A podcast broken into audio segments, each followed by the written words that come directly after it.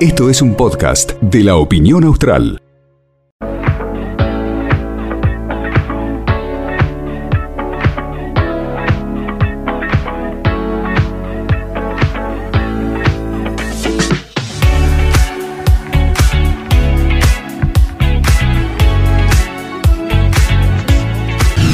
Estás escuchando Distancia de Rescate con Sara Delgado. Muy bien, 18 y 39 minutos. Lo prometido es deuda y acá la estamos saldando. Lo tenemos al psiquiatra Mauro Morelli del otro lado de la línea para hablar del burnout. No sabemos si lo estamos pronunciando bien, no importa, pero se lo explicamos bastante a la gente de qué estábamos hablando. De que cuando estamos quemados, quemadas, y si esto tiene algún vínculo estrictamente con lo laboral, pero sentimos que nos pasa, y le está pasando a nuestra gente querida. Mauro, ¿cómo estás? Muy buenas tardes. Sara Delgado y Sebastián Acebal te saludan. ¿Cómo estás? Bienvenido a Distancia de Rescate. ¿Qué tal? Muy buenas tardes, Sara, Sebastián, un gusto de saludarlos y a toda la audiencia de Distancia de Rescate, un placer poder acompañarlos en esta ocasión. Muchas gracias. ¿Tuviste alguna consulta vinculada con esto o tal vez no directamente, pero que te digan, me pasa esto, esto y vos digas, es esto? Mira, Sara, por ahí, eh, digamos que el, nombre de síndrome de burnout es algo más, eh, más nuevo de las mm. últimas décadas que ha, como cobrado mucha relevancia el llamarlo de esa manera, ¿no?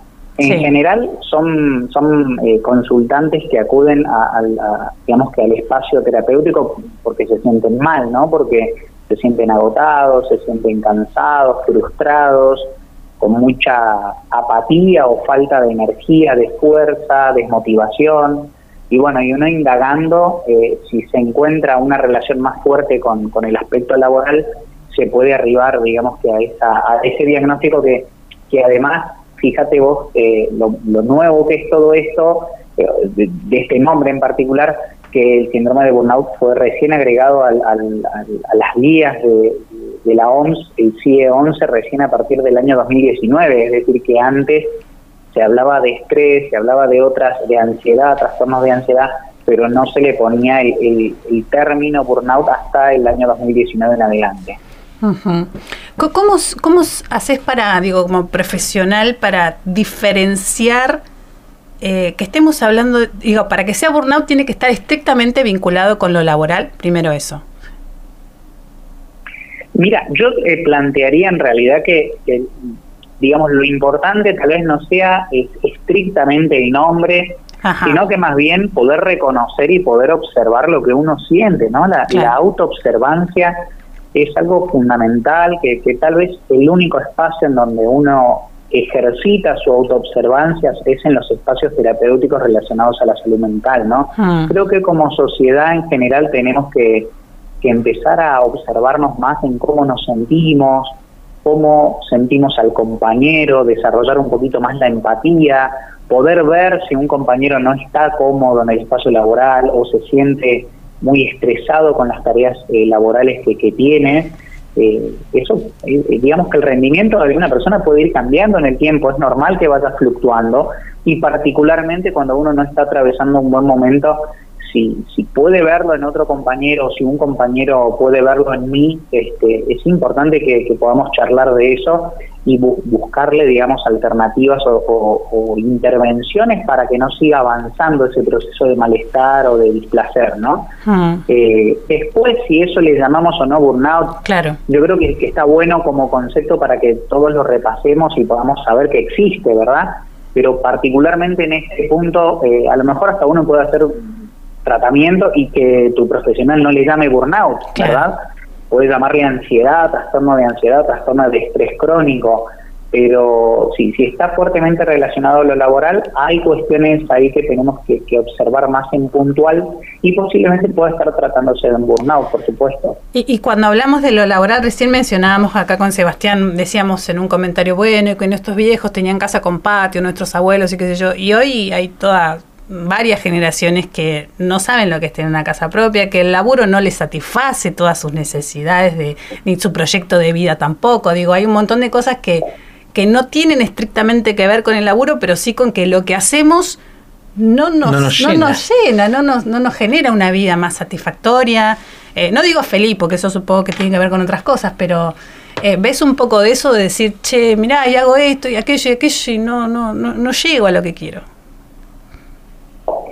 Bueno, esto es muy importante porque personalmente, y, también no solamente por lo que diga yo, sino que también por hay muchos filósofos y pensadores que están trabajando sobre el tema del sentido que le damos a, las cosas que hacemos, ¿no? Mm. Particularmente eh, como profesional de la salud mental, tal vez el centro neurálgico de lo que trabajamos en la consulta justamente es esa disputa del sentido, ¿no? Mm. Eh, el poder reconfigurar, analizar el sentido que le damos a todas las cosas y sobre ello si ese sentido no me está causando tranquilidad, no me está, me está intranquilizando, me está generando malestar, frustración de alguna manera, poder trabajar en una en un espacio ideado para reflexionar justamente sobre esos sentidos eh, es muy importante.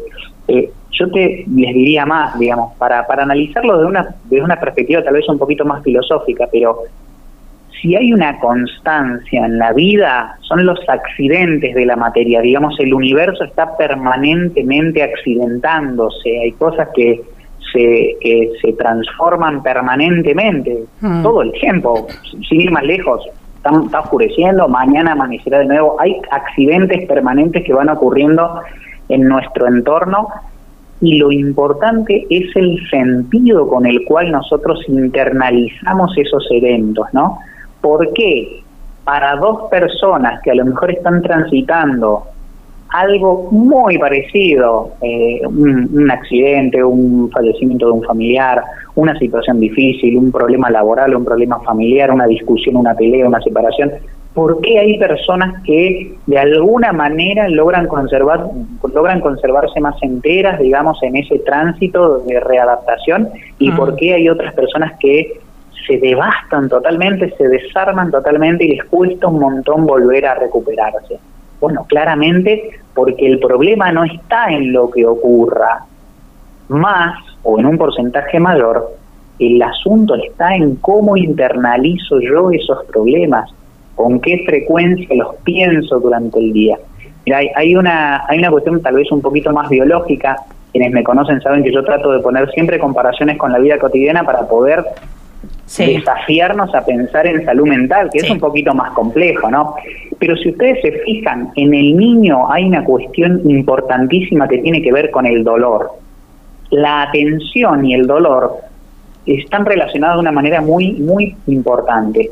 A veces un niño tiene una lastimadura y ni se da cuenta, y de repente cuando vos le decís, mira, te lastimaste, llora. Llora, tal cual. ¿Qué pasa? ¿No, ¿No dolía acaso antes? Bueno, sí dolía, el tema está que el dolor era leve y como no había una atención volcada a ese estímulo algésico, le llamamos nosotros en medicina, ese estímulo de dolor, el dolor era muchísimo menor, tanto así que no era percibido. En cambio, cuando todo mi, toda mi conciencia se aboca a ese estímulo, ese estímulo se magnifica al punto tal que lo hace llorar al niño, ¿verdad? Ese sería un ejemplo. Otro ejemplo, tal vez un poquito más extremo, sería, por ejemplo, estas famosas situaciones que ocurren en accidentes de personas que tienen un corte muy profundo o una fractura y de repente en el accidente hicieron algo sobrehumano, salvaron a las personas que estaban dentro del auto y de repente cuando llega la ambulancia le dice, señor, tiene una fractura. Y ahí aparece el dolor. Claro. ¿Cómo puede ser que una persona con una lesión severa no haya sentido nada. Bueno, porque su, su conciencia estaba secuestrada por la intensidad brutal del estímulo que estaba viviendo. ¿Hay algún, algún, algún tip que, que, tenemos como para ser conscientes de qué es lo que estamos pensando, cuáles son nuestras emociones, cómo, cómo podemos llevar un registro de eso?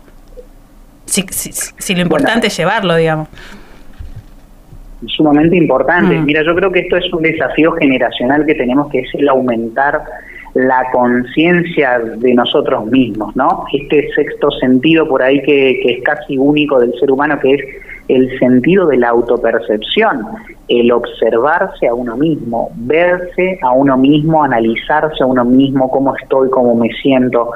Creo que no existe un estado ideal de autopercepción, pero definitivamente la falta de autopercepción, la falta de autoobservación puede ser potencialmente muy perjudicial, porque si yo no me observo hacia dónde estoy yendo con mi pensamiento, hacia dónde estoy yendo con la frecuencia que tengo de emociones durante el día, puedo estar este, sin darme cuenta, puedo estar llevando las preocupaciones del trabajo a la casa, mm. Exacerbando algunas preocupaciones por, eh, por el hiperpensamiento o por la ansiedad de terminarlas o de superar esta etapa, y eso en sí mismo, ese hiperpensamiento, esa nosotros le llamamos rumiación de ideas, ¿no? Cuando uno se queda masticando de más una idea, a veces eso termina siendo más perjudicial que el problema en sí. Mauro, te hago la última pregunta. Te agradecemos mucho por tu tiempo y, por supuesto que te vamos a seguir molestando. Si vos querés, nos atendés, porque nos importa mucho hablar de, las cuestiones que tienen que ver con la salud mental. Em, preguntarte si porque este es un tema que, en algún momento lo, queremos charlar también, ¿no? Em, si, podés definir de alguna manera qué es para un profesional todo esto que vemos en las redes sociales, que te metes al Instagram, al Facebook y aparece el coaching ontológico y el, el ¿cómo se dice?, las constelaciones familiares y que tu problema lo tenés que encontrar acá y que, que está la solución a todo buscando y escarbando. ¿Hay algo de eso que sea útil? O, ojo, hay que rajar de ahí. Bueno, yo creo que, que acá, Sara, bueno, es muy importante lo que vos mencionás. Eh, siempre está esa supuesta rivalidad entre, entre la medicina tradicional o la medicina occidental y, todas las terapias alternativas o, las cuestiones que tienen que ver con lo espiritual, con lo energético. Mm. Personalmente, personalmente tal vez porque yo vengo de una familia en donde lo alopático ha sido mucho más importante que la medicina tradicional, ¿no? me terminé decantando para este lado, pero creo que creo que pueden ser totalmente complementarios. Yo creo que la, la cuestión eh, tiene que ver con las sensaciones. Si estoy haciendo un proceso que no me está llenando, que no está logrando hacer que descanse bien, que esté tranquilo durante el día, si siento permanentemente taquicardia, intranquilidad en los espacios cerrados, intranquilidad en el trabajo, intolerancia a las frustraciones, malestar que realmente es percibido, o sea, estoy sufriendo, ¿verdad? O eh, si alguien me está diciendo, amigo, no te veo bien, estás mal, estás insoportable, no, no se puede laburar con vos, eh, te irritas por cualquier cosa, reaccionás muy fuerte ante cualquier cosa. Claro. Yo personalmente creo que no hay que tomárselo personal y hay que escuchar, porque si me lo dicen más de una persona, tal vez pueda tener razón. Entonces ahí, este, si yo estoy haciendo alguna terapia de relajación, de meditación, eh, de, alguna guía espiritual y no me está haciendo suficiente, y hay que acudir al médico, hay que ir al psicólogo, hay que evaluar a través de la por ahí de la, de la medicina más tradicional, de la salud, y, ver también qué respuestas pueden tener los profesionales a estas situaciones y, y hacer las recomendaciones que también este, los profesionales nos puedan dar, porque muchas veces son trastornos muy, muy conocidos o situaciones clínicas muy, muy conocidas y que su tratamiento no, no hay que superar un poquito ese, ese prejuicio, digamos, con la psiquiatría o con la psicología, ¿no? Seguro. Mauro, te agradecemos muchísimo tu tiempo y esta charla con Distancia de Rescate, nuestro primer programa, nos parecía súper importante hablar de la salud mental, nos sentimos todos un poco quemados y quemadas, más allá de cómo se llame o no el término, eh, seguramente engloba muchas cosas, pero esa es como una sensación generalizada la debes ver todo el tiempo en el consultorio. Muchas gracias, Mauro. Oh, chicos, yo les los felicito por este primer programa. Eh, la verdad que me parece muy importante que en su primer programa, eh, programa aborden estas temáticas. Cuenten conmigo para lo que yo pueda humildemente ayudarles y desde ya muchísimos éxitos y por muchísimos programas más. Muchas gracias. Ahí pasaba entonces el psiquiatra Mauro Morelli hablando de esto que le decíamos burnout, pero bueno, en definitiva es exacto quemada de cabeza que tenemos por muchas cosas, ansiedad, de todo. Yo quería pica ahí con la gente que hace toda esta cosa de constelación. Porque para mí hay una cuestión que en algún momento la vamos a charlar, para mí tiene que ver, detrás de todo eso se esconde la antipolítica. Y tengo toda una teoría al respecto, pero ya no. Yo coincido con Mauro, gracias a Dios, así como vamos a tener pronto un lindo debate. Eh, la, bueno, está súper predispuesto, así que la, la columna estable de Mauro Morelli la podemos tener, la podemos manguear.